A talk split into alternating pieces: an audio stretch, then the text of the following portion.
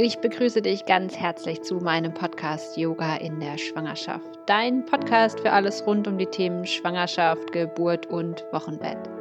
Mein Name ist Hanna und ich begleite dich mit meinem Schwangerschafts-Yoga Online-Programm Fit und entspannt durch die Schwangerschaft. Ja, herzlich willkommen zu diesem Experteninterview. Heute spreche ich mit Carola. Hallo Carola. Hallo. Carola ist Hebamme im Kreissaal und mit Carola sprechen wir heute über das Thema Geburt. Und bevor wir starten, Carola, magst du kurz was zu dir sagen? Ja, klar, gerne.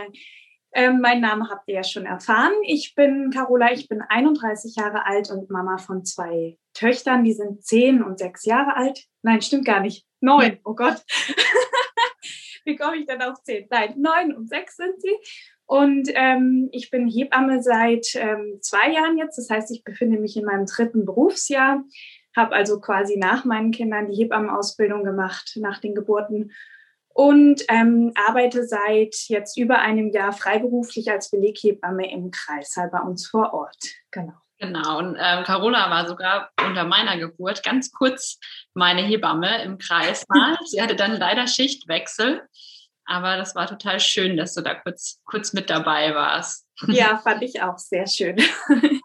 ähm, Thema Geburt ist ist so ein weites Feld. Und was wir uns überlegt haben, ist, dass wir einfach mal so die Stationen durchgehen von in der Schwangerschaft, wann thematisiert man eigentlich dieses Thema Geburt, ähm, was kommt da auf euch zu und dann klar unter der Geburt, was passiert im Kreissaal und dann hinterher, wie geht's weiter, gell? Also dass wir so einmal so diese, ja, die Reise machen. Genau. Ich denke, das erste über was man sich Gedanken macht, ist, wie soll denn die Geburt sein oder wo soll die Geburt sein? Da gibt es ja die Möglichkeit, ähm, eben ins Krankenhaus zu gehen oder zu Hause zu gebären oder in einem Geburtshaus. Und vielleicht starten wir einfach mal mit dem Thema, wie, ja, was ist da wichtig zu bedenken? Ähm, wann sollte man sich damit beschäftigen? Ich denke, das kommt auch darauf an, was man für eine Geburt haben möchte. Ne? Absolut, genau. ja. Ja. Ja, fangen wir da an. Das ist natürlich auch ein sehr breites Feld, was wir in der Zeit nur anreißen können. Ähm, aber es ist auf jeden Fall gut, gerade wenn man sich entscheiden sollte oder mit dem Gedanken spielt, ins Geburtshaus zu gehen oder auch zu Hause zu gebären, dass man sich so früh es geht damit beschäftigt, weil es auch wirklich viel Vorbereitung erfordert und man muss ja natürlich auch eine Hebamme finden, die einen dabei begleitet. Und ähm, diese Plätze, sage ich mal, sind sehr, sehr, sehr begehrt. Ähm, und es kann auch sein, dass man sich äh, überlegt, jenes, also eben zu Hause zu gebären und dann im Verlauf merkt, oh, das ist vielleicht doch nicht meins oder auch merkt, ja, genau, das ist das, was ich möchte. Das ist letztendlich eine ganz, ganz individuelle Sache, zu der ich auch ähm, nicht beraten wollen würde, sondern ähm, nur sage, man muss sich da früh Gedanken machen und den Weg für sich finden und eben dann auch die Hebamme für sich finden, die einen mhm. da auf diesem Weg begleitet. Und es gibt, wie du aufgezählt hast, die unterschiedlichen äh, Möglichkeiten, der Klinikgeburt, der ähm, Hausgeburt und der Geburtshausgeburt. Ähm, äh, des Ferneren natürlich auch ähm, die Möglichkeit, eine ähm, Beleggeburt im Krankenhaus zu machen. Das ist dann nochmal ein anderes System. Und ähm, zusätzlich auch eine ambulante Geburt. Also es gibt mehrere Möglichkeiten und da kommt es auch sehr darauf an, was man eben individuell möchte und welchen Weg man quasi ähm, für sich möchte und äh, auf was man Wert legt, ganz einfach. Mhm. Also an der Stelle einfach den Tipp, wenn ihr euch eine Hausgeburt oder auch eine Geburt im Geburtshaus ähm, wünscht, dass ihr dann quasi eigentlich, sobald ihr dieses Gefühl habt, euch darum kümmert. Weil es gibt nur noch wenige Hebammen, die überhaupt noch Hausgeburten machen. Dann kommt es auch immer drauf an. Also bei mir, bei meiner ersten Geburt war es so, dass ich ganz gerne eine Hausgeburt gemacht hätte. Aber ähm, der Kleine war für August also errechnet. Er kam dann im September, weil es ein anderes Thema. Und da sind natürlich viele Hebammen auch im Urlaub. Also es gab zwar in meinem Ort ähm, Hebammen, die das betreut hätten, aber halt nicht zu meinem Geburtstermin. Ne? Ja, Und das kommt dann noch dazu. Ja. ja, ja, ja. Also ich war eigentlich recht früh dran, ja. mit, mich damit zu beschäftigen, aber es war trotzdem nicht möglich. Und ich denke, das ist auch sowas, dass man annimmt, wenn es halt nicht, nicht klappt, ne, oder wenn man die Möglichkeit nicht hat, dann hat das auch seinen Grund. Und ich muss sagen, ich hatte zwei wunderbare Erfahrungen im Krankenhaus, wo, also genau, meine beiden Kinder kamen dann im Krankenhaus zur Welt. Und ich ja. fand es dann super schön. Ja? Also das heißt nicht nur, wenn man sagt, okay, ich hätte das gerne zu Hause, dass nicht die andere Erfahrung auch sehr wertvoll und schön sein kann. Ne? Eben, und es kann einem ja auch, selbst wenn man das bis ins Detail plant, zu Hause zu machen und alles vorbereitet hat, kann es ja auch immer so kommen im Verlauf, dass ähm, die betreuende Hebamme doch sagen muss, äh, wir müssen das abbrechen zu Hause, wir müssen eventuell ins Geburtshaus oder vielleicht auch in die Klinik. Und deswegen ist es sowieso gut, man bereitet sich gerade im Mindset auf jedwege Situation vor, beziehungsweise lässt es auch ein Stück weit auf sich zukommen. Das betrifft alle Arten der Geburt. Also das ist in der Klinik genauso. Also ja, ja ich kann von meinen eigenen Geburten da auch sprechen, dass eben man sich viel wünscht und viel ausmalt und dann kommt es am Ende vielleicht doch anders und dass man eben mit einem ja, mit einer offenen Haltung da an die ganze Sache rangeht, weil man kann es nicht vorausplanen. Man kann sich viel wünschen und man kann mit einem guten Mindset in die Geburt gehen. Und das ist, glaube ich, das ja. Aller, Allerwichtigste. Absolut, ja. Ja. Genau, und da du ja im Kreissaal tätig bist, konzentrieren wir uns jetzt im weiteren Verlauf einfach auf die Klinikgeburt, weil das ja auch ja. der Bereich ist, ähm, wo, dein, wo dein Wissen gerade da ist. Ne? Und genau. da wäre jetzt die Frage, also ich glaube, nicht jeder kann sich aussuchen, in welche Klinik er geht. Manchmal gibt es ja, wenn man auf dem Dorf wohnt, auch nur eine Klinik. Aber wenn man sich die Klinik aussuchen kann, was sind so die Kriterien, wo du sagst, okay, ähm, darauf würde ich achten, wenn ich mir die Klinik aussuche? Ja, genau. Da ist es auch wieder individuell. Natürlich gibt es die unterschiedlichen Level-Krankenhäuser. Ähm, Gerade wenn man, sage ich mal, in einer Großstadt ist oder auch hier in unserem Bereich, hat man wirklich die Auswahl von äh, der Geburtsklinik, in der ich jetzt zum Beispiel arbeite, wo man vorrangig ähm, risikoarme Geburten betreut, bis hin zum Level 1 Haus, wo du die komplette Kinderklinik und die, ähm, das, das, äh, ja, die, die, die Kinderklinik und die Peri, das Perinatalzentrum im Hintergrund hast, ja. Ähm, da muss man letztendlich anfangen und auch schauen, okay, was ist mir wichtig? Möchte ich dieses komplette Paket sofort im Hintergrund haben? Nehme ich dafür vielleicht in Kauf, dass ähm, die Personalsituation so ist im, in der großen Klinik, dass ich vielleicht nicht kontinuierlich betreut werde, was nicht immer so ist, aber schon eher einfach gegeben ist, weil ähm, in solchen Zentren einfach mehr Geburten stattfinden und im Vergleich dazu vielleicht die Hebamme einfach mehr betreuen muss zeitgleich.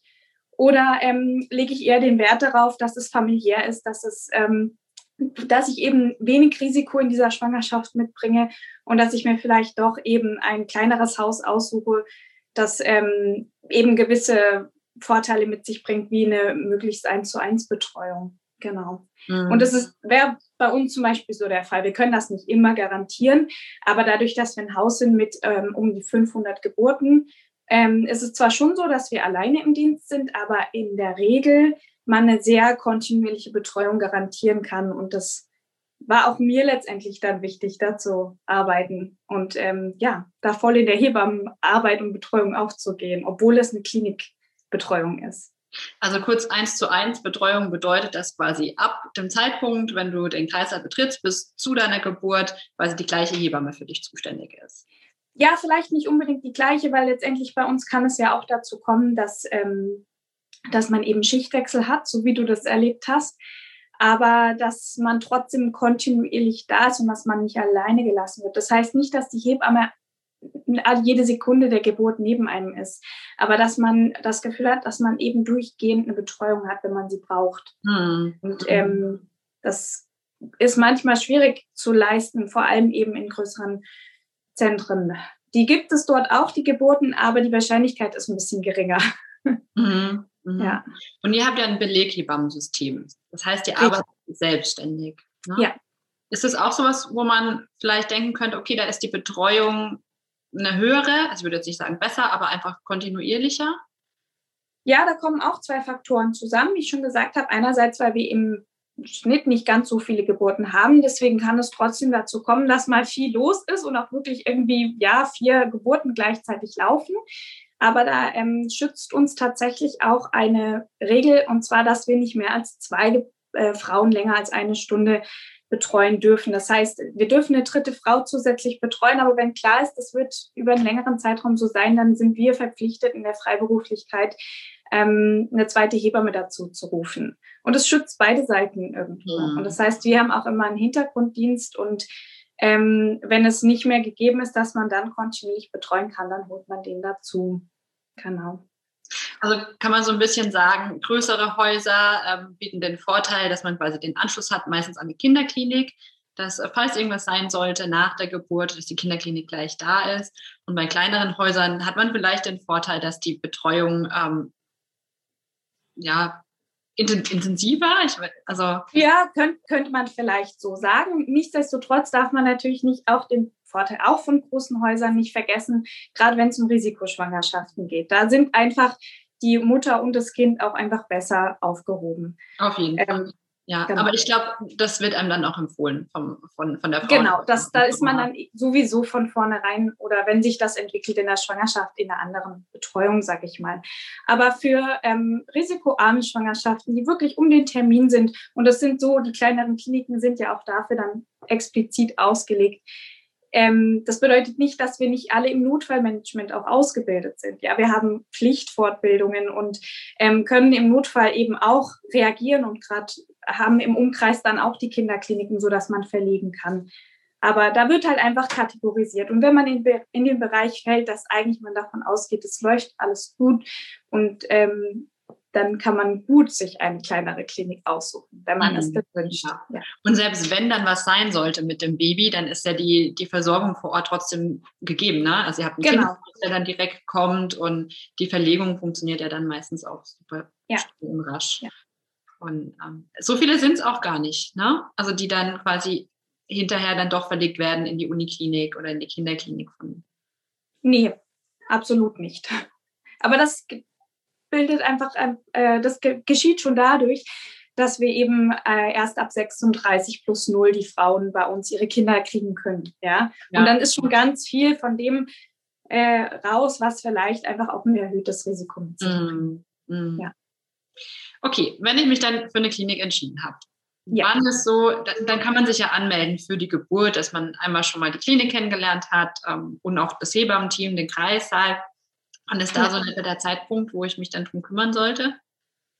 Genau, also ähm, wenn man jetzt in der Schwangerschaft schon mal Beschwerden hat, dann kann es schon mal sein, dass man schon vorher da war. Aber in der Re und dann hat man die Daten schon. Aber in der Regel ist so die Anmeldung zur Geburt so ab der 34. bis 36. Woche ganz gut. Ähm, äh, das liegt einfach daran, dass man da schon ganz viel administrative Sachen erledigen kann. Man kann sich ein Bild machen, zumindest von ein oder zwei Kolleginnen, die an dem Tag da sind. Man lernt gegebenenfalls schon äh, Kollegen von der Ärzteschaft kennen und man kann eben Dinge erledigen, die sich gut im Voraus erledigen lassen. Das heißt, man, man liest die Daten ein, man legt eine Akte an, alles Sachen, die man mit wen vielleicht nicht unbedingt beantworten möchte und man hat einfach die Zeit und die Ruhe und äh, aber noch viel wichtiger als eben die administrativen Dinge finde ich, dass man Fragen stellen kann, dass, ähm, dass man auch einfach schon mal über vielleicht Ängste sprechen kann oder auch Vorstellungen oder Wünsche. Und das kann man alles aufnehmen und mit notieren, sodass die Kollegin, die letztendlich einen dann an der Kreissaaltüre empfängt, wenn man äh, zur Geburt kommt, schon vieles im Vorfeld auf den ersten Blick sieht und vielleicht auch dann besser und individueller auf äh, die Gebärende eingehen kann. Mhm. Das kann ich auch wirklich auch nur empfehlen. Einfach auch zum einen auch mal den Weg schon mal gegangen zu sein, zu wissen, wo muss ich dann hin unter meinen Wehen, ähm, einfach den Kreislauf schon mal so ein bisschen kennengelernt zu haben, eben auch, dies, was ich super spannend fand, ist diesen Fragebogen auszufüllen, was wünsche ich mir denn für die Geburt. Also ich habe zum Beispiel ähm, gesagt, dass ich eigentlich einfach homöopathisch begleitet werden möchte, eigentlich kein Schmerzmittel. Das ist ja dann unter der Geburt alles nochmal ein anderes Thema. Aber ja. einfach schon mal, dass die Hebamme weiß, so, so ein bisschen, ja, was ist der Wunsch von, von der Gebärenden, das ist super wertvoll. Genau. Und, und es wird ja auch immer wichtiger und ja. sollte eigentlich schon immer wichtig gewesen sein, aber seitdem jetzt äh, im Januar die neuen Leitlinien zu, Geburt am Termin veröffentlicht wurden, ist explizit festgehalten worden, dass der Wunsch der Frau einfach so ein elementarer Teil der Geburtsbegleitung ist, was mich sehr, sehr gefreut hat. Mhm. Und viele andere Kolleginnen auch. Auf jeden ja. Fall. Das ist so wertvoll. Und genau, aber es kommt auch ein bisschen drauf an, wo ihr seid. Also ich habe einmal in Freiburg entbunden, in einem größeren, also in der Diakonie, das hatte auch keine Kinderklinik, aber ein größeres Haus oder mehr Geburten, als ihr sie jetzt habt. Und bei der zweiten Schwangerschaft ähm, oder Geburt war ich in Müllheim, ein kleineres Haus. Und in Freiburg musste ich mich schon sicher zwei Monate vorher anmelden. Und ich meine, oh gut, dass sie anrufen, dass man noch einen Termin bekommt. Ähm, jetzt in Müllheim war es eher so, dass mir gesagt wurde, melden Sie sich noch mal in der 36. Woche. Und dass ihr da einfach mal anruft und fragt, wie ist denn das Vorgehen in der Klinik? Genau, und da kann ich auch gleich noch empfehlen, dass man auch sich immer umschauen kann, jetzt auch in Corona-Zeiten, ähm, ob die Klinik, die man sich wünscht für die Geburt oder die man zumindest mal in Erwägung zieht, das können ja auch mehrere sein, dass man schaut, ob die ein Online-Angebot für eine Kreisheilführung haben. Weil ich finde das einfach was Gutes. Ich meine, wir können uns zurzeit nicht persönlich sehen zu diesen ähm, Kreißsaalführungen, aber viele Kliniken bieten das mittlerweile digital an und auch da kann man sich wirklich schon einen Eindruck machen. Mhm. Ja. Mhm.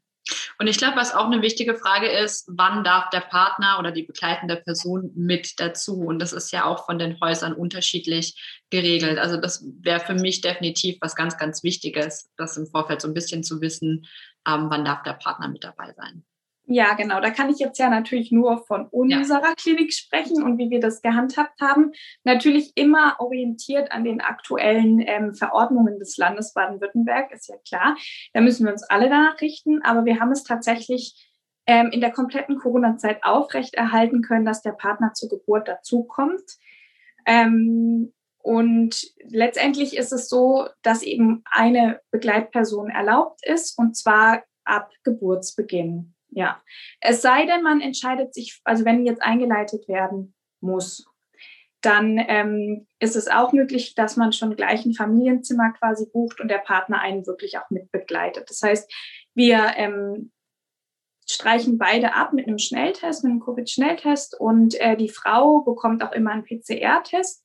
Und ähm, ja, dann wissen wir ja auch schon Bescheid. Ich meine, ein positiver Schnelltest wäre dann ein Ausschlusskriterium, dass eine Begleitperson mit rein kann. Aber wenn das, und das war bis jetzt immer der Fall, ähm, der Schnelltest negativ ausfällt, dann ähm, dürfen beide bleiben. Genau. Ein Moment, meine Tochter kommt gerade dazwischen. Ah nee, okay, sie muss so schnell was holen. ja, so ist das Leben mit Kindern. Absolut ein Thema noch, weil ähm, Wahl des Krankenhauses. Es kann auch immer sein, dass wenn ihr dann anruft und sagt, okay, ich ähm, bin unter Wehen, ich komme jetzt in die Klinik, dass es dann sein kann, dass der Kreislauf voll ist. Und dass, dass dann eine andere Klinik ähm, aufgesucht werden muss. Ne? Das ist ja. Das kann durchaus passieren, ähm, ist uns in unserem Haus wohl in den letzten zwei Jahren nicht passiert. Also ich habe es auch noch nicht erlebt, aber man kann es nicht ausschließen. Und wenn wirklich viel los ist und man kann es nicht mehr gewährleisten, weil einfach alle Säle belegt sind, dann kann das natürlich passieren, ja. Aber auch da ist es, ja, wenn man ein wen weniger großes Einzugsgebiet hat, ähm, ist das Risiko nicht ganz so hoch. Mhm. Mhm. Ja. ja, also ich glaube, von anderen Häusern gibt es tatsächlich sogar häufiger, dass sie dann sagen, okay, ähm, wir sind voll. Und das ist ja auch besser, wenn sie sagen, wir sind voll, wir können die Betreuung jetzt von einer weiteren Geburt nicht leisten, dass man sich eher halt einfach für eine andere Klinik entscheidet in dem Moment. Ne? Genau, und man muss einfach wissen, also komplett vor verschlossenen Türen werdet ihr nie stehen, weil da haben wir, und das ist ja der große Vor- und Nachteil von, von den Level-1-Häusern, die dürfen nicht abweisen. Ja. Sehr zulasten natürlich auch manchmal der Kolleginnen. Ich habe das selbst erlebt. Ich habe ein Jahr lang im Level 1 Haus gearbeitet ähm, nach der Ausbildung und auch in, während der Ausbildung und die müssen halt aufnehmen. Und deswegen kommt es auch manchmal dann zu den Situationen, dass sie so viel zu betreuen haben, was eigentlich nicht mehr zu betreuen ist. Ähm, eine Frage, was bedeutet Level 1 Haus? Level 1 Haus bedeutet eben mit angeschlossener Kinderklinik. Okay. Ja. Super. Ja. Gut, also wir haben uns für das Haus entschieden. Das heißt, so alles vor, vor der Geburt ist dann ähm, erledigt und steht. Und jetzt ist, glaube ich, der nächste Zeitpunkt ähm, eigentlich dann schon das Thema, wann gehe ich in die Klinik? Unter der ja. Darf ich noch ganz kurz einfügen? Level 1 Haus bedeutet ähm, Haus der Maximalversorgung. Es gibt ja auch Kliniken, die haben eine Kinderklinik, aber sind kein Level 1 Haus. Nur kurze Ergänzung. Ja. Genau. Machen wir weiter. Ja, also das ist auch eine Frage, die mich immer beschäftigt hat, die ich ähm, selbst jetzt gar nicht für mich beantworten kann, weil meine Kinder haben sich ähm, sehr viel Zeit gelassen und waren deutlich über Termin. Das heißt, ich habe bei beiden Geburten äh, eine Einleitung gehabt. Ähm, ist aber ein Thema, was ich mal extra besprechen werde. Ähm, aber es hat mich tatsächlich immer so, ich dachte immer, Mann, also hoffentlich verpasse ich nicht den Zeitpunkt, loszugehen. Ja. Nein, es ist in der Regel eher so, dass man zu früh kommt als zu spät, gerade beim ersten Kind.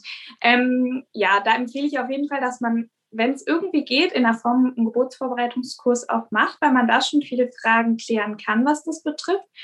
Ähm, nichtsdestotrotz besprechen wir sowas zum Beispiel auch bei der Vorstellung vor der Geburt, wann ist Zeit in die Klinik zu kommen. Ähm, ja, wenn man regelmäßige Wehen spürt, die man auch zunehmend veratmen muss und die im Abstand von fünf bis sieben Minuten auftreten, das wäre so ein Punkt von reiner Wehentätigkeit. Wenn aber auch die Fruchtblase ähm, springt, äh, ja, und man, oder auch wenn man sich unsicher ist, ob Fruchtwasser abgegangen ist, wäre es auch empfehlenswert zu kommen und es zu überprüfen. Ähm, oder wenn man, also auf jeden Fall, wenn eine Blutung auftritt, die periodenstark ist. Ja. Mhm. Spätestens dann. Und was sich aber immer empfiehlt, oder auch wenn man unsicher ist, man kann zu jeder Zeit im Kreissaal anrufen. Und man sollte auch immer anrufen, wenn man sich auf den Weg macht, damit eben einfach äh, die Hebamme weiß, wer sich so auf den Weg macht, für den Fall, dass sie eben Hintergrunddienst anrufen muss, wie bei uns das der Fall ist. Ja. Mhm. Genau. Wie ist es beim, beim Blasensprung? Also ich habe damals im Vorbereitungskurs gelernt, dass es nicht zwangsläufig der Grund sein muss, dann sich aufzumachen, wenn noch keine Wehentätigkeit ist. Aber ich glaube, das ist auch abhängig von der Klinik, in der man entbinden möchte. Ne? Ja, das ist quasi tatsächlich auch hausintern ähm, gibt es da Standards. Manche Kliniken nehmen einen zwangsläufig auf mit Blasensprung, andere Kliniken handhaben das anders. Da ist es gut, man informiert sich vorher in der Klinik, wie es äh, dort der Fall ist quasi.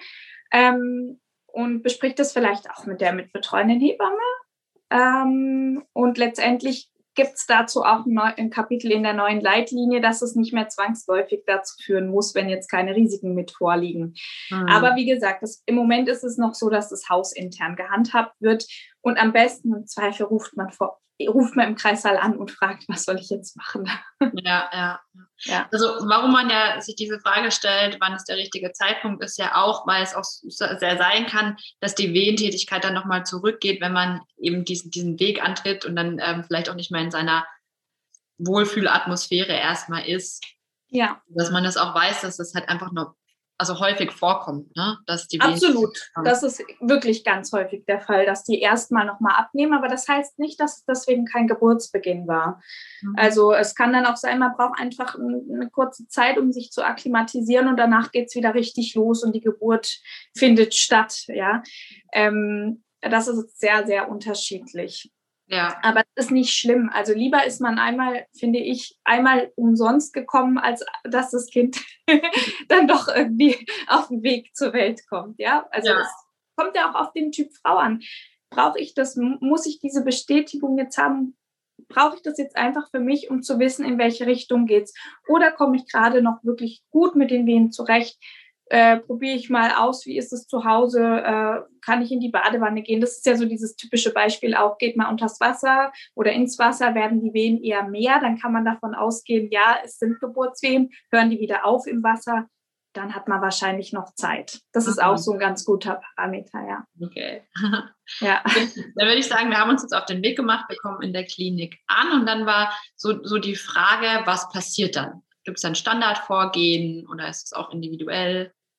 Ähm, also bei uns ist es so, dass wir tatsächlich, also wir nehmen Urin erstmal standardmäßig ab, um zu gucken, ob da alles gut ist und fragen natürlich nach dem Befinden ganz klar, ähm, kriegen heraus und erfragen, wie ist die Situation aktuell ähm, bei der Gebärenden und dann äh, wird nach den Herztönen geschaut. Bei uns ist das so, dass wir ein CTG schreiben, halbe Stunde ähm, und je nachdem, wie, wie einem auch die Frau vorkommt, atmet die schon so arg mit, dass ich vielleicht doch mal schnell ähm, frage, ob ich einmal vaginal untersuchen kann, einfach um zu wissen, sollte ich vielleicht schnell Zugang legen, sollte das alles schon gemacht sein oder haben wir einfach noch Zeit.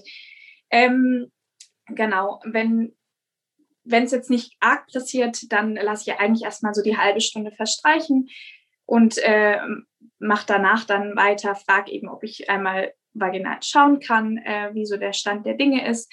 Und wenn sich ähm, eben entweder ein Blasensprung herausstellt oder auch klar ist, ja, die Muttermundsöffnung ist schon so, ähm, dass die Geburt fortschreitend ist oder wenn auch die Frau sagt, für sie ist ganz klar, sie möchte in dem Zustand nicht mehr nach Hause, selbst wenn die Geburt noch nicht so im Gange ist. Das sind so Punkte, dass man dann stationär aufnehmen würde. Und da gehört bei uns nach dem Standard einfach dazu, dass wir einmal Blut abnehmen, um Ausgangswerte zu haben. Ähm, und bei der Gelegenheit quasi einen IV-Zugang auch schon legen, dass wir nicht zweimal pieksen müssen, sondern dass quasi das dann da ist. Das ist aber eben auch hausintern. Okay. Und das ist quasi standardmäßig, dass jede Frau den, den Zugang bekommt. Genau, und es hat auch ähm, den Hintergrund, dass man sagt, ja, für den Notfall haben wir den Zugang dann ähm, und müssen ihn nicht noch schnell legen. Ja. Ähm, man, ja, da gehört aber auch einfach eine gute Aufklärung dazu. Und wenn eine Frau für sich sagt, ich möchte das nicht, dann kann man das auch ähm, besprechen. Dann ist das mhm. auch möglich. Ja, das ist, äh, ja, muss man einfach gut im Gespräch ähm, regeln dann. Und der, der Partner ist von Anfang an dabei oder muss der noch die Untersuchung abwarten? Also im Moment, ja, jetzt war ich zwei Wochen im Urlaub, aber vorher war es so, dass wir, wenn wirklich der Verdacht besteht, dass die Geburt losgeht, dass der Partner erstmal mit rein darf. Okay. Ja. Ja. ja. Ja, gut, das ist ja eh momentan ein anderes. Ja, es ändert, es ändert sich tatsächlich auch mal von Woche zu Woche. Da muss man einfach gucken. Aber wenn wir erstmal davon ausgehen, ja, diese Frau kommt zur Geburt, dann darf der Partner auch erstmal dazu. Und wenn sich herausstellen sollte, man geht vielleicht doch wieder heim, dann gehen halt beide wieder. Mhm. Ähm, aber das habe ich ja vorhin schon erklärt. Die Begleitperson, die zur Geburt mitkommt, die bekommt ja auch einen Schnelltest. Ja, ja. ja.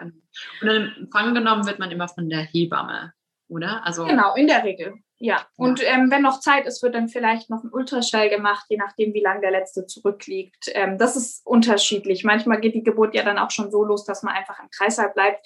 Manchmal ist noch ein bisschen Zeit und man kann vielleicht äh, das Zimmer auf der Station beziehen und kommt nach zwei Stunden nochmal zur Kontrolle. Ja, das ist einfach individuell. Da kann man nicht sagen, das läuft immer so und so ab, sondern ja, das ist ja auch das Schöne daran, ne? Ja. genau. Ja. Gut, das, das, das nächste Thema wäre ja dann eigentlich schon, also ich wollte eigentlich noch so ein bisschen über Geburtspositionen sprechen oder vielleicht auch, fangen wir mit den, mit den Wehen an, also Wehenveratmung, ja. sicherlich das, was, was noch vor der Geburtsposition dann kommt. Ja, oder es ist eine Mischung letztendlich. Ja, ich meine, erlaubt es, was einem gut tut. Das ist mal, finde ich, irgendwie so der wichtigste Punkt.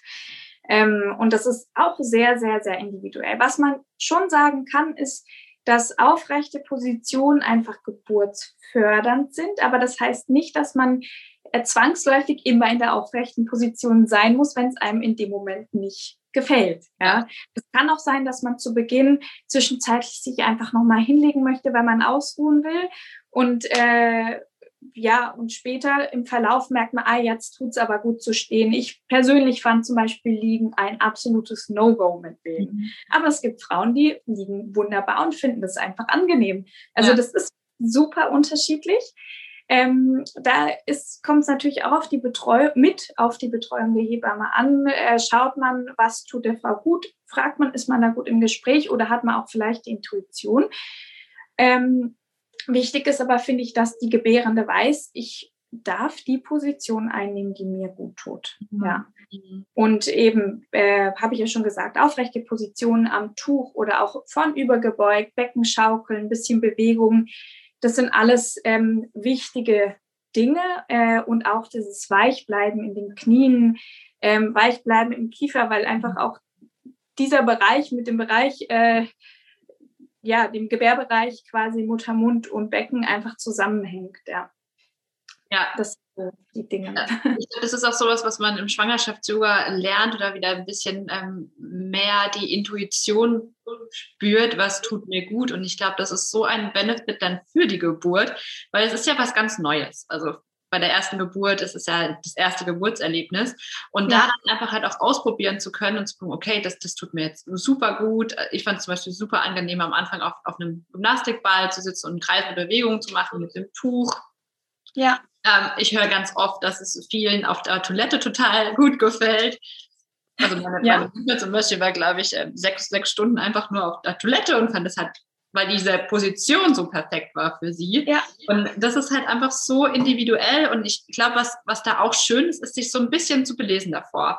Ähm, ja. also ich habe ich hab ganz viele Geburtsberichte gelesen und ich war, also für, für mich war das ein super Ansatz, um da zu gucken, okay, was, was machen denn andere Frauen oder was hat ihnen gut getan, ohne dann zu denken, okay, ich muss das jetzt unbedingt so machen. Ne? Ganz wichtiger Punkt, genau. Man muss nicht die ganze Palette durchmachen, aber man ja. kann sich durchaus ausprobieren. Ja. ja. Und du hast einen wichtigen Punkt angesprochen, diese Intuition, ja. Und aber da kommen wir nachher auch nochmal drauf, oder? Auf dein, deine Vorbereitung durchs Yoga. Also ich glaube, das ist ganz, ganz, ganz viel wert, dass man ein gutes Körpergefühl hat. Mhm. Ja. Also ich glaube, wir können es auch jetzt einbinden, weil es eigentlich gerade so gut passt. Ja. Ähm, eben weil halt diese Intuition da ist, einfach auch zu wissen, okay, ich, ich kann das und ich bin dafür ja eigentlich gemacht zu gebären, was nicht bedeutet, dass es äh, auf eine natürliche Geburt dann sein muss, gell? Also ich meine, Kaiserschnitt kann auch absolut notwendig und richtig sein, ne? Also ja. manche Frauen haben ja danach so ein bisschen Versagensängste ähm, oder Probleme, dass sie dann einfach denken, okay, ich äh, habe keine natürliche Geburt erleben können. Hm. Also ich kann aus eigener Erfahrung sprechen. Ich habe mit dem Kaiserschnitt begonnen.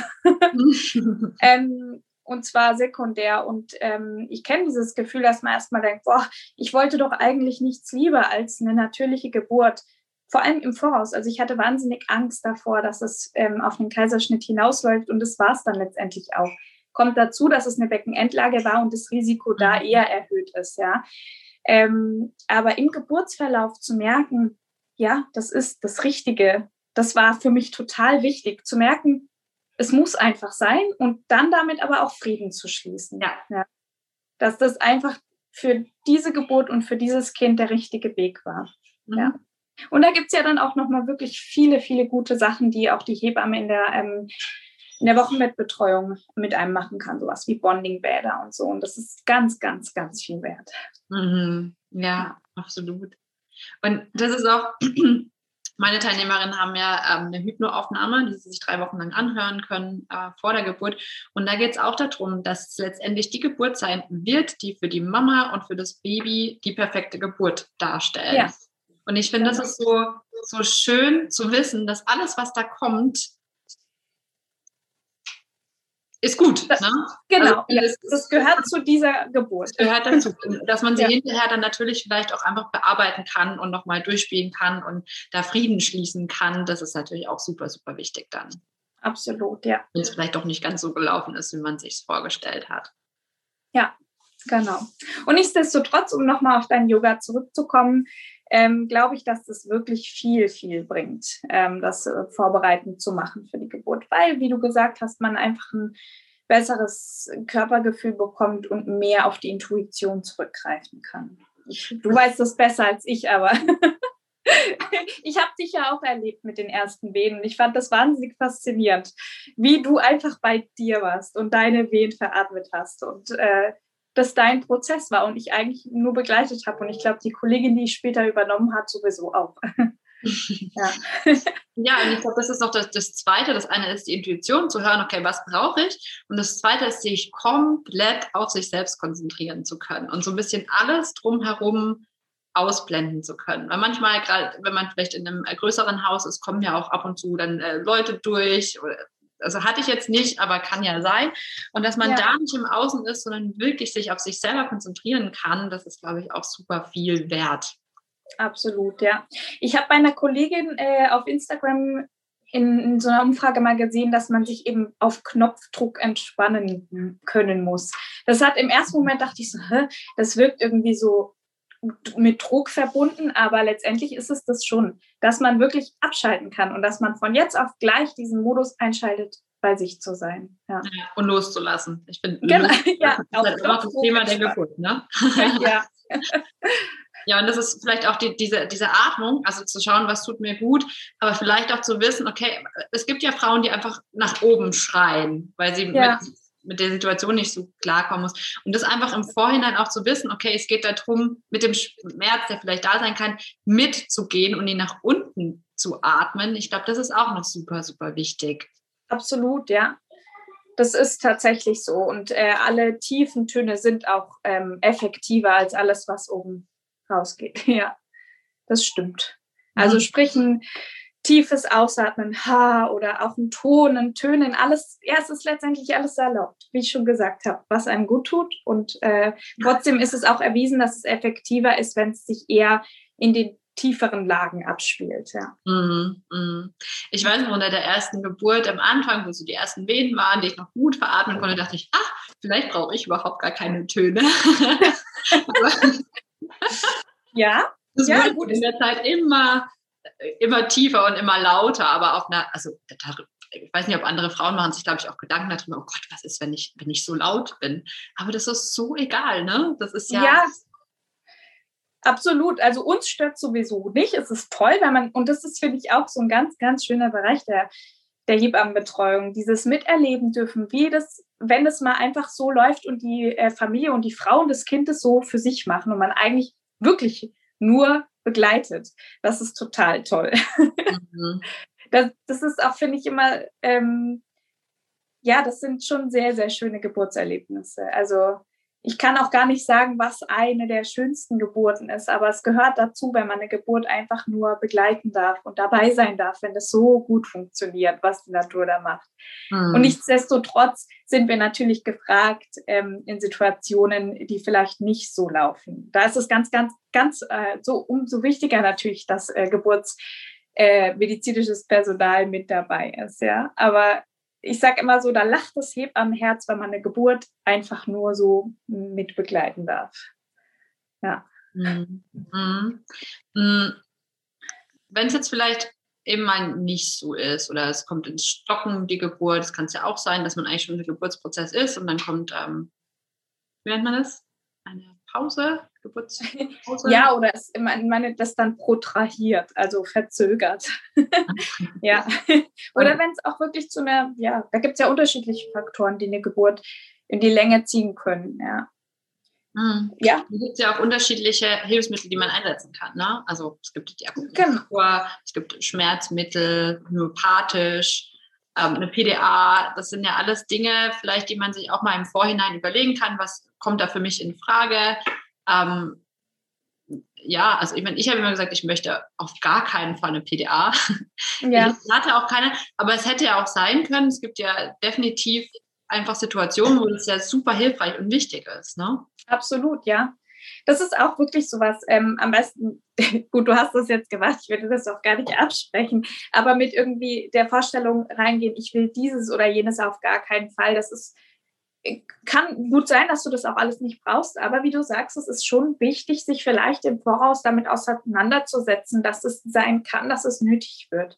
Weil es ist tatsächlich so, ähm, dass eine PDA unter der Geburt manchmal der Lösungspunkt ist. Es ist tatsächlich so, von einer Geburt, die einfach nicht vorangehen will und ähm, man aber auch kein, jetzt also nicht vorzeitig irgendwie einen Kaiserschnitt machen möchte oder es einfach auch noch nicht braucht, dann ist das manchmal genau der Wendepunkt, den es braucht, dass einmal alles komplett entspannt und äh, alles, was vorher vielleicht ganz fest war am Muttermund und ähm, nicht weitergehen wollte, macht auf einmal plopp.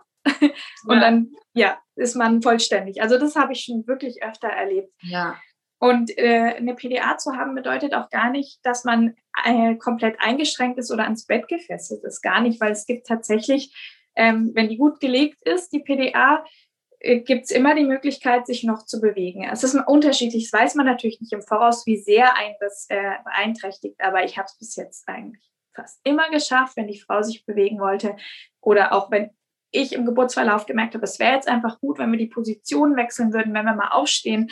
Ich bin mit einer Frau, die eine PDA hatte, schon an die Sprossenwand gegangen und die hat sich da festgehalten und hat ihren Hula gemacht und hat dieses Kind da geschaukelt. Also das ist ja alles wirklich, da kommt ja auch ja. drauf an, wie geht äh, die geburtsbetreuende Person dann mit der PDA um, ja, mhm. und wie, wie wird die genutzt in dem Haus? Ja, ja, absolut. Und das ist auch ich meine, ich habe im Vorhinein tatsächlich gesagt, ich möchte das nicht haben, aber immer mit dem Gedanken im Hinterkopf, vielleicht ist es dann aber so und dann ist es okay. Ja, ne? genau, ja, das ist wichtig. Das darf man schon. Also man darf sich schon wirklich wünschen, wie, wie wäre meine Traumgeburt. Aber halt immer mit der Prämisse, es kann auch ganz anders laufen. Ja, ja? das ist eine sehr, sehr gute Einstellung. Absolut. Ja, ähm, was auch noch eine, eine, Frage war, ist Geburtswanne oder Wanne prinzipiell, ähm, dass wir vielleicht da jetzt überleiten, zu, zu dem Thema zu kommen. Ich ja. selbst ja, habe mein zweites Kind in der Wanne bekommen und ähm, fand es super, super schön. Ähm, was ich glaube ich, ich hätte mir vielleicht noch ein bisschen mehr mich informieren können, wie Geburtswanne, äh, welche Positionen dafür für gut sind und welche da sind, weil mir dann gesagt wurde, unter der Geburt, dass die beste Position eigentlich die liegende Position ist in der, in der Wanne. Was mich dann irritiert hat, weil ich, für mich war halt total klar, ich möchte aufrecht gebären. Aber ich ja. in dieser Situation dann ähm, tatsächlich auch echt ein bisschen verunsichert war, weil ich dann nicht wusste, mh, hm, kann, kann ich hier jetzt eigentlich nicht aufrecht sein? Weil, also meine betreuende Hebamme meinte, dass sie halt einfach nicht so gut an mich rankommt. Okay, okay. Naja, letztendlich ich habe die erste Geburt im Wasser war stehend, die ich begleitet habe. Also es geht natürlich alles. Kommt, kann natürlich sein, dass es äh, schwieriger ist, äh, wie die Kollegin, die dich jetzt betreut hat, die einfach gesagt hat, ich komme dann nicht dran. Muss man vielleicht unter sich dann auch klären, aber letztendlich, und wir haben ja auch die, das Tuch über der Wanne und äh, die sind groß, die Wannen in der Regel, ja, zumindest die Gebärwanne, die wir haben. Und äh, da geht es natürlich, dass man die Position auch wechselt. Also auch da gilt letztendlich so, wie du dich am wohlsten fühlst und das Gefühl hast, so bin ich am besten in meiner Kraft auch. Mhm. Das sollte eigentlich auch die äh, richtige Position sein, ja. Mhm. Ja. Und die Wanne ist ja ähm, nicht nur zum Gebären da. Also ich meine, ja doch, gebären ist ja auch der ganze Prozess, aber jetzt nicht nur zu dem Zeitpunkt, wo das Kind auf die Welt kommt, sondern das kann auch im Verlauf und auch schon in der Eröffnungsphase kann das schon hilfreich sein, weil tatsächlich Wasser auch wirklich ein gutes Schmerzmittel ist. Mhm. Und äh, das finde ich, sollten auch alle Frauen wissen, dass das und sollten wir als Hebammen auch anbieten das steht tatsächlich auch in den neuen Leitlinien, dass den Frauen das Wasser zur Schmerzlinderung angeboten werden sollte. Aber ich finde, da können wir auch gerne das raustragen an die zukünftigen Gebärenden, dass es, ähm, dass es durchaus möglich ist, dass ihr das ausprobieren könnt. Mhm. Also es kann sein, dass ja, die Sorry, sagen, das ja. ist gar nichts, gar nichts für, für sie, ne? Wollte ich gerade sagen, genau. Ja. Es kann auch sein, ach nee, man kann sich das erstens nicht vorstellen, will es nicht probieren. Oder man hat im Voraus gedacht, ja, auf jeden Fall Wasser und dann probiert man es aus, mit wen und es ist auch nichts für einen. Wieder sehr, sehr unterschiedlich. Ja, wie wir halt alle unterschiedlich sind. Also was meine Hebamme mir gesagt hat, ähm, bevor ich ähm, zur Geburt gegangen bin, dass sie meinte, ich soll auf jeden Fall sagen, dass ich das gerne haben möchte, also dass ich ganz gerne in die Wanne möchte, weil das ja auch ein bisschen Zeit braucht, bis die Wanne voll ist. Ne? Das stimmt, ja. also das als Tipp für euch, sagt das im Vorhinein und wenn ihr das Gefühl habt, okay, jetzt ist so die Zeit gekommen, dass, dass ihr den, den Schritt ins Wasser gehen wollt, dass ihr das dann auch äh, sagt. Also bei mir war es dann so, dass ich letztendlich tatsächlich zu den Presswehen ähm, ins Wasser gekommen bin. Ja, schön. Mhm. Ja, und, und da, da hatte ich aber tatsächlich auch noch eine Frage, weil du meintest, es ist ja auch unter als Schmerzlinderung unter, unter der Geburt super. Das hatte ich auch in meiner ersten Geburt, da war ich erst in der, in der Wanne, bin dann aber noch mal raus. Ähm, ja. Gibt es so ein Zeitlimit, wo man sagt, okay, das ist die Zeit im Wasser oder gibt es Frauen, die stundenlang im Wasser sind bis, bis zur Geburt? Ich, also ich kann jetzt mal von mir sprechen. Meine Hebamme hat mich dann irgendwann mal aus dem Wasser rausgeholt bei der zweiten Geburt und meinte, ähm, du weichst mir sonst noch auf hier. ich wäre, glaube ich, freiwillig nie wieder aus diesem Wasser rausgegangen. Ja. ähm, nee, muss man natürlich schauen. Wir haben Kriterien, wir müssen einfach regelmäßig die Wassertemperatur und die Temperatur auch von der Mutter kontrollieren, weil man kann auskühlen im Wasser. Mhm. Wichtig ist, man trinkt. Also man sollte wirklich, auch wenn man im Wasser ist, äh, ordentlich trinken, weil man verdunstet. Man merkt es aber nicht, weil man im Wasser ist. Ähm, und wenn es aber Mutter und Kind gut geht, man kann ja auch CTGs im Wasser schreiben, das ist überhaupt kein Problem. Also auch die Herzfrequenz kann man im Wasser überprüfen. Ähm, ja, ich meine, auch da gilt wieder, wenn, wenn man sich am wohlsten fühlt, vielleicht sollte man mal eine Pause dann zwischendrin einlegen. Es kann auch sein, dass durchs Wasser die Herzfrequenz vom Kind nach oben geht. Mhm. Ähm, muss man einfach all die Faktoren, die wir geburtsbetreuende Personen beachten müssen, müssen natürlich stimmen. Aber ansonsten kann man auch lange im Wasser sein. Ja, super. Ja. Zum, zum Thema CTG, was ich da auch toll fand, ist einfach die Möglichkeit, das ähm, schnurlos zu haben. Ja. Und sich dann halt tatsächlich auch ähm, bewegen kann. Weil also ich hätte mir nicht vorstellen können, eine halbe Stunde zu liegen. Ja, und so geht es ja vielen. Also das ist tatsächlich so. Manchmal muss man dann ein bisschen gucken als äh, Hebamme, okay, wie kriege ich die Herztöne gut eingefangen und auch kontinuierlich, ohne dauernd Pausen zu haben, weil sich viel bewegt mhm. wird. Aber auch da gibt es Möglichkeiten und äh, Kreativität, äh, das hinzubekommen. Toll ist auch einfach zu wissen, ihr müsst nicht liegen, wenn ihr CTG schreibt. Man kann auch sitzen Absolut. oder ja, bewegen, also laufen ist vielleicht, je nachdem, was man für ein CTG schreibt. Ja. Ganz so, ne? Ja, absolut. Aber da finde ich auch die Telemetrie im CTG, eben dieses kabellose, ist ein, äh, eine super Sache. Absolut. Ja, ja. Aber ich glaube, das ist wahrscheinlich mittlerweile auch eher Standard, oder? Ja. Also wir haben in den Kreissälen haben wir Telemetrie. Also wir haben auch natürlich, weil es kann sein, dass die Knöpfe mal leer gehen, weil die natürlich einen Akku haben und so. Wir haben auch immer die Kabel noch. Aber ähm, eigentlich können wir das fast immer gewährleisten, ja. Mhm. Ja.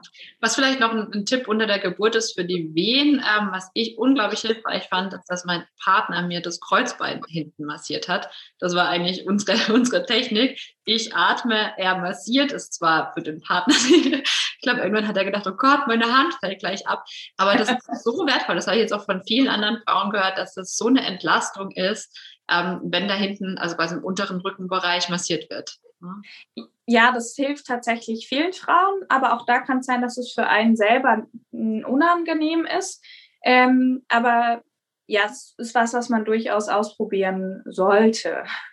Einfach um zu gucken, ja, ob es einem hilft. Und wie du sagst, dir hat es super geholfen und es ist bei vielen so. Und wir haben ja auch in den Kreissälen unterschiedliche Öle, mit denen man massieren kann. Wir haben auch diese kleinen Massagebälle oder man macht es nur mit der Hand. Es gibt auch die Möglichkeit von Wärmekissen, Kirschkernsäckchen, die man warm macht. Und auch mit denen kann man ganz gut massieren. Das lockert ganz schön hinten, ja.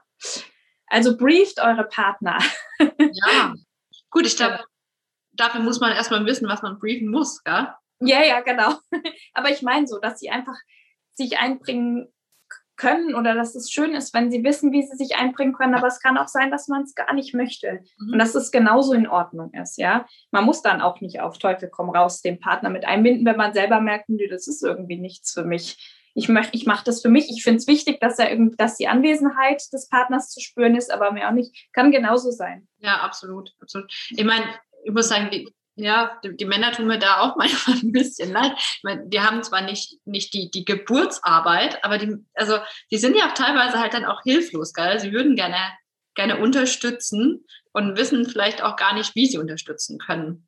Ja, das ist ja. aber eben auch ganz, ganz unterschiedlich und ja, ist auch, ist auch für uns wichtig zu versuchen, die mit einzubinden oder ja. zumindest rauszubekommen, möchte die Frau das, möchte der Partner das, ja, ich meine, ein Partner soll sich auch nicht irgendwie in diese Situation gezwungen fühlen. Das ist ja dann auch nicht hilfreich. Ja, das ist auch wichtig zu wissen. Ja, ja. ja es alles kann, nichts muss.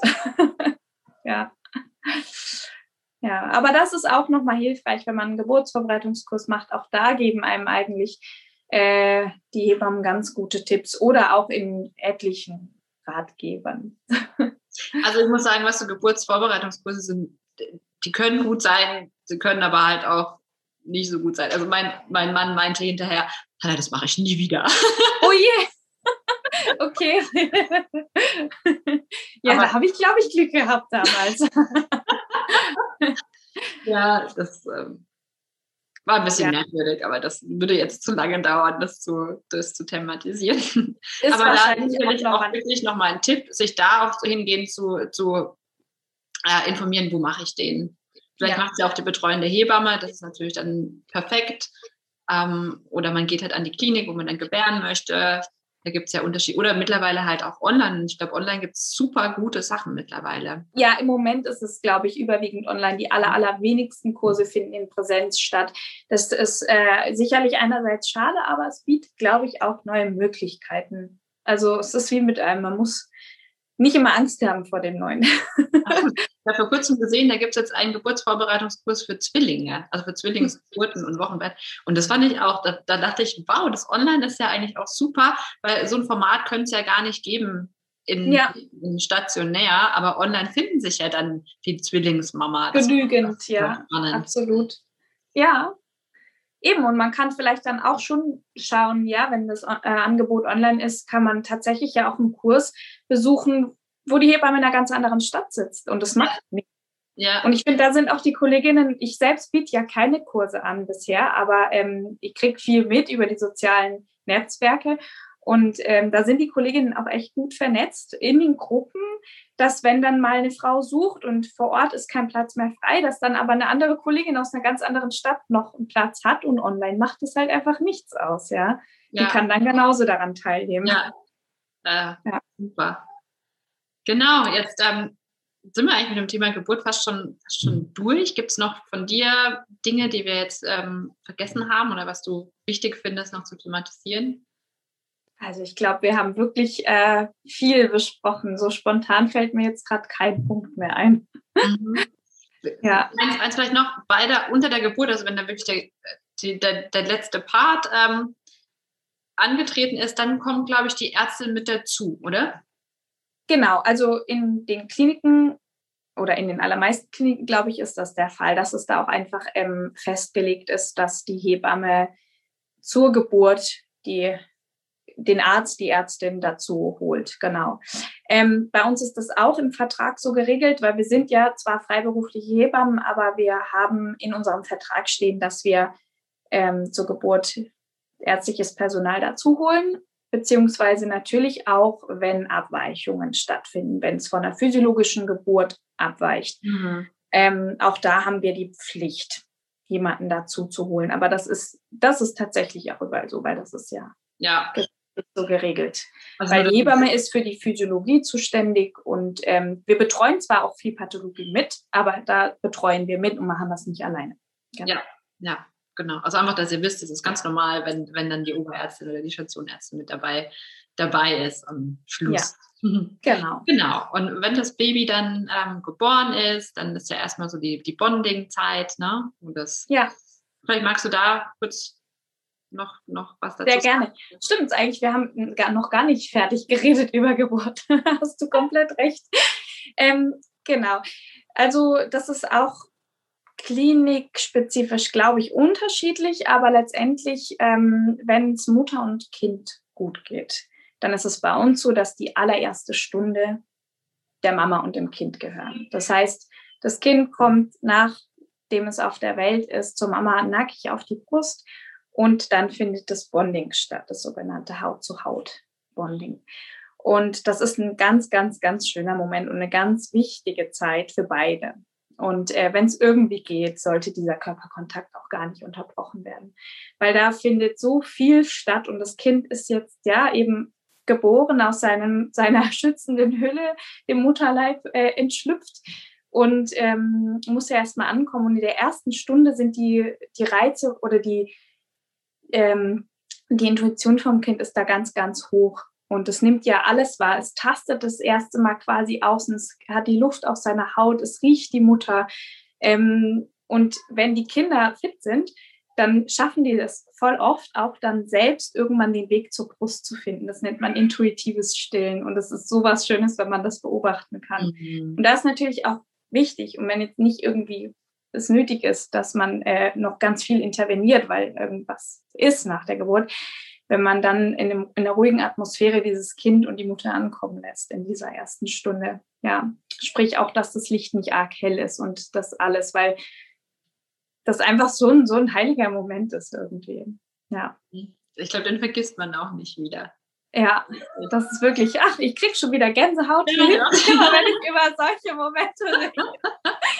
oder mir auch vorstelle oder dabei bin. Das ist tatsächlich da, das hat was ganz, ganz Magisches, ja, mhm. diese erste Stunde. Und wenn es geht und es geht Mama und Kind gut, dann lassen wir die beiden auch erstmal. Und eben, meistens passiert es dann auch, dass das Kind von alleine an die Brust geht und ähm, das erste Mal äh, stillt. Mhm. Ja. Mhm. Und wenn, ist, ja, ja und auch diese, also wir machen ja dann auch die U1, die erste Untersuchung, wo wir einfach gucken, ob das Kind, äh, ob alles dran ist oder ob es irgendwas uns auffällt, ähm, wiegen und messen. Aber das alles passiert tatsächlich erst nach der ersten Stunde bei uns. Mhm. Ja. Mhm. mhm. Wir haben nämlich die Nachgeburt noch vergessen. Die ja, das passiert parallel dazu. Ja, absolut richtig. also ähm, die Geburt ist ja auch erst abgeschlossen mit der Plazenta-Geburt. Das ist richtig. Und ähm, ja, das kann aber durchaus geschehen, wenn das Kind eben bei der Mama ist. Und meistens ist es so, dass es erst, also man hat bis zu einer halben Stunde Zeit, dass die Plazenta auf die Welt kommen kann. Aber auch da ist es hausintern unterschiedlich. Manche Häuser haben eine aktive Plazenta-Periode und äh, andere wiederum eine nicht aktive. Wir gehören eher zur zweiten Gruppe. Das heißt, dass man, sei denn, natürlich wie immer, es sind irgendwelche liegen Risiken vor, dass die Frau schon mal nach einer Geburt sehr stark geblutet hat, dann haben wir wieder eine andere Situation. Aber gehen wir von der physiologischen Geburt aus, das Kind ist auf der Welt, dann ähm, tastet die Hebamme und auch, oder die Ärztin und oder ähm, nach der Gebärmutter und beobachtet es auch einfach alles. Ähm, und meistens kommt es dann dazu, dass so eine, eine, Lösungsblutung zu sehen ist, wo man einfach merkt, aha, die Plazenta hat sich jetzt von ihrer Haftstelle an der Gebärmutter gelöst. Da gibt es unterschiedliche Griffe, mit denen wir das dann überprüfen können, wenn dem so ist. Und meistens kriegt die Frau aber dann auch nochmal so einen, einen leichten Druck, äh, so ein Druckgefühl und dann ähm, wird die Plazenta geboren. Ja. Und damit ist dann quasi die Geburt abgeschlossen und das Wochenbett beginnt. Mhm. mhm. Genau. Und das, das, Abnabeln noch. Also mir war es wichtig, dass die Plazenta ja. die Nabelschnur ähm, auspulsiert hat, bevor, bevor sie abgeschnitten wurde oder durchgeschnitten genau. wurde. Ja, ja, das stimmt. Also das ist natürlich eben, wenn das Kind auf der Welt ist, je nach Wunsch äh, von, von den Eltern kann man die Nabelschnur auspulsieren lassen. Ähm, in der Regel ist es sowieso gut, man wartet ein paar Minuten, bevor man das durchtrennt. Natürlich vorausgesetzt, alles ist gut. Ja. Mm, mm. Also Aber das sind auch Dinge, die kann man gut besprechen in so einem Vorgespräch. Wenn einem sowas ja. wichtig ist, ja. dass man wirklich sagt, ich möchte, dass auspulsiert wird, ähm, dass man das einfach sagt und dann wird es festgehalten und wenn alles gut ist, kann man das durchaus umsetzen. Hm. Und dass ja. solche Dinge vielleicht auch einfach ähm, die Partner wissen, weil unter der Geburt man ja manchmal auch gar nicht mehr so viel ähm, ja, sich, sich mitteilen möchte oder ja. kann einfach, dass der Partner wichtige Dinge einfach auch selber weiß und dann besprechen kann. Ne? Ja, absolut. Genau, also das Baby ist da, wir haben die erste Bonding-Zeit gehabt und dann ist ja, kann man sich entscheiden, entweder man möchte eine ambulante Geburt, das heißt, dann geht man direkt nach Hause nach ein paar Stunden, wenn es Mama und Baby gut geht, oder man ähm, geht auf die Station und bleibt da in der Regel, glaube ich, drei Tage. Ja, und auch unterschiedlich. Man sagt so bis im, wenn man es praktisch haben möchte, bis nach der U2, ja. dann ist das einfach schon gemacht und dann ähm, kann, man muss man erst quasi wieder zur U3, so nach drei Wochen zum Kinderarzt, genau, um da die nächste Untersuchung zu machen. Und für die Zwischenzeit kommt ja die betreuende Hebamme im besten Fall ins Wochenbett. ja, da gibt es die unterschiedlichen Möglichkeiten. Ähm, wie du schon gesagt hast, man hat auch die Möglichkeit, ambulant nach Hause zu gehen. Das ist dann so nach vier bis sechs Stunden, wenn alle ähm, Werte gut sind, wenn es der Mutter gut geht, dem Kind gut geht und natürlich auch, wenn, sage ich mal, kein Risiko in der Schwangerschaft vorliegt. Oder es nicht irgendwie im Geburtsverlauf sich entwickelt hat, dass man vielleicht doch eher empfiehlt, ähm, noch in der Klinik zu bleiben. Mhm. Die Möglichkeiten gibt es, ja. ja. Wäre aber auch ein ganz wichtiger Punkt, dass wenn man das in Erwägung zieht, ähm, eine ambulante Geburt zu machen, äh, dass man das gut mit der ähm, Hebamme bespricht, die einen im Wochenbett betreut. Weil ja. das bedeutet für sie einfach auch einen anderen Arbeitsaufwand. Das muss die Kollegin vorher wissen. Mhm. Ja. Und auch man braucht auch schon einen Kinderarzt, um eben diese U2 Genau. Die U2 müsste dann direkt beim Kinderarzt schon erfolgen. Das ist so. Mhm. Ja. Und es ist aber, denke ich, auch was Individuelles, was kann man sich besser vorstellen. Eben möchte ich, möchte ich vielleicht die ersten Tage für mich haben und das Kind ist es für mich vielleicht praktischer, in der Klinik zu sein weil vielleicht zu Hause noch ein Geschwisterkind ist und man die Zeit erstmal nur für sich und das Neugeborene möchte oder will man sofort zu Hause sein. Das ist ja beides okay, ja. Also, ja, ja, absolut. Das kann sich ja auch ändern. Also ich glaube, nach ja. der ersten Geburt, also im Vorhinein haben wir eigentlich gesagt, wir können uns eine ambulante Geburt super gut vorstellen. Wir waren dann vier Tage im Krankenhaus und fanden es super.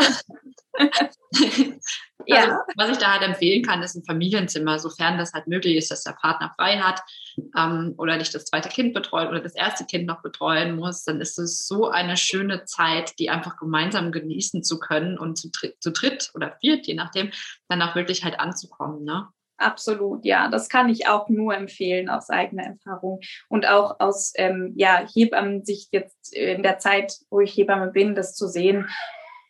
Gerade in, auch in Corona-Zeiten, ja, man darf ja keinen Besuch von außen empfangen. Und wenn, wenn man dann so seine Einheit als Vater, Mutter, Kind da im Zimmer hat, das ist schon was Schönes, weil, oder auch gerade beim ersten Kind mhm. kann das äh, gut sein auch beim zweiten, egal wie.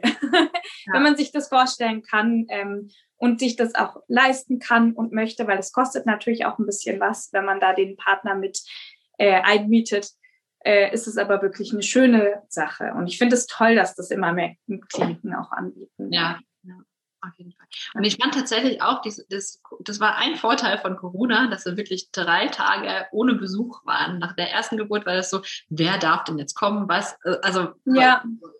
die einen Oma und Opas und die anderen müssten ja dann eigentlich auch dürfen und so. Das sind einfach alles Dinge, mit denen sollte oder wäre es einfach schön, dass man sie nicht beschäftigen muss nach der Geburt. Und ich fand es wirklich so toll, diese drei Tage in unserem Schla dann zu sein und ja. einfach auch versorgt zu werden. Gell? Also nicht kochen zu müssen und alles halt vor Ort zu haben, fand ich super. Aber das ist eben ja. ganz, ganz unterschiedlich. Absolut. Manche brauchen das ja auch und finden es toll, wenn viel Familienbesuch und so kommt. Ja. Aber ich glaube, dem Großteil geht es schon so, dass sie eher gestresst sind und man ist oft zu höflich, das zu sagen, mhm. vielleicht auch Familienmitgliedern. Und ich finde, da müsste eine ganz andere Kultur stattfinden bei uns. Und vielleicht ist da Corona tatsächlich auch eine Chance, dass immer mehr Frauen merken, hey, das ist eigentlich gut für uns. Was nicht heißt, dass es nicht eine Berechtigung hat, wenn jemand sagt, ey, ich finde das super, wenn alle vorbeikommen, ja. Aber ähm, auch da kann ich nur aus eigener Erfahrung sprechen. Ich hatte es unglaublich gestresst, vor allem beim ersten Kind, dass alle möglichen Leute die ganze Zeit vorbeikommen wollten. Jetzt nicht mal im Krankenhaus, sondern als ich dann zu Hause war. Ja, und das hat sich ganz, ganz schnell auf meine Milchbildung ausgewirkt. Ja. ja. Ich glaube, ihr habt ja auch, seitdem das ist mit diesem, ähm, dass kein Besuch auf der Wochenstation ähm, möglich ist, nochmal mehr Stillerfolge, ne? Stimmt das? Ja, ja, also ich denke, da kommt viel zusammen, weil wir ja auch das Zertifikat Baby-Friendly haben seit ähm, jetzt bald zwei Monaten, glaube ich, wenn ich es richtig im Kopf habe. Und da ändert man natürlich auch ähm, so ein bisschen die Arbeitsweise. Ich meine, vieles hat man vielleicht auch vorher schon gemacht, aber ähm, es wird noch mehr Wert darauf gelegt von die Einheit von Mutter und Kind auf diesen Hautkontakt, dass die Babys eigentlich quasi nicht mehr angezogen werden, auch auf Station nicht, sondern dass die Babys bei ihren Müttern sind. Und ähm, das alles fördert natürlich eine gute Stillbeziehung. Ähm, und ja, zusätzlich kam dann halt noch die Ruhe, die jetzt durch Corona kam. Und das hat man schon auch gemerkt, dass die Familien entspannter sind. Ja, weil sie einfach ja, nicht diesen Trubel von, die Zimmertür geht auf, es kommt jemand rein und dann kommt der nächste Besuch und irgendwie hat man gar keine Zeit, mal Luft zu holen. Also mhm. das, ich denke, da kommt dieses babyfreundliche Arbeiten zusätzlich mit dem Corona zusammen, ja. Ja. Ja. ja, ja, auch dieses, dass die Babys nackt bleiben. Ich, also wir hatten das bei beiden Geburten, dass, dass die Kleinen eigentlich ganz, ganz lange nichts anhatten und halt einfach in ein Tuch gewickelt und auf uns waren. Und das ist so schön. Ne? Ja, und absolut. Also, ja, meine Mama meinte immer, das Kind muss doch was anhaben, weil wir haben das auch dann später noch weitergemacht. Ja. So und das sind, glaube ich, auch noch so, so Generationendinge, gell? Sicherlich, ja. Angezogen, hat es warm genug und das ist echt ja. sehr, sehr spannend. Absolut, ja. Also, für die, die es doch nicht wissen, am besten kann das Baby seine Körpertemperatur halten, wenn es Haut auf Haut bei der Mama liegt. Genau. ja.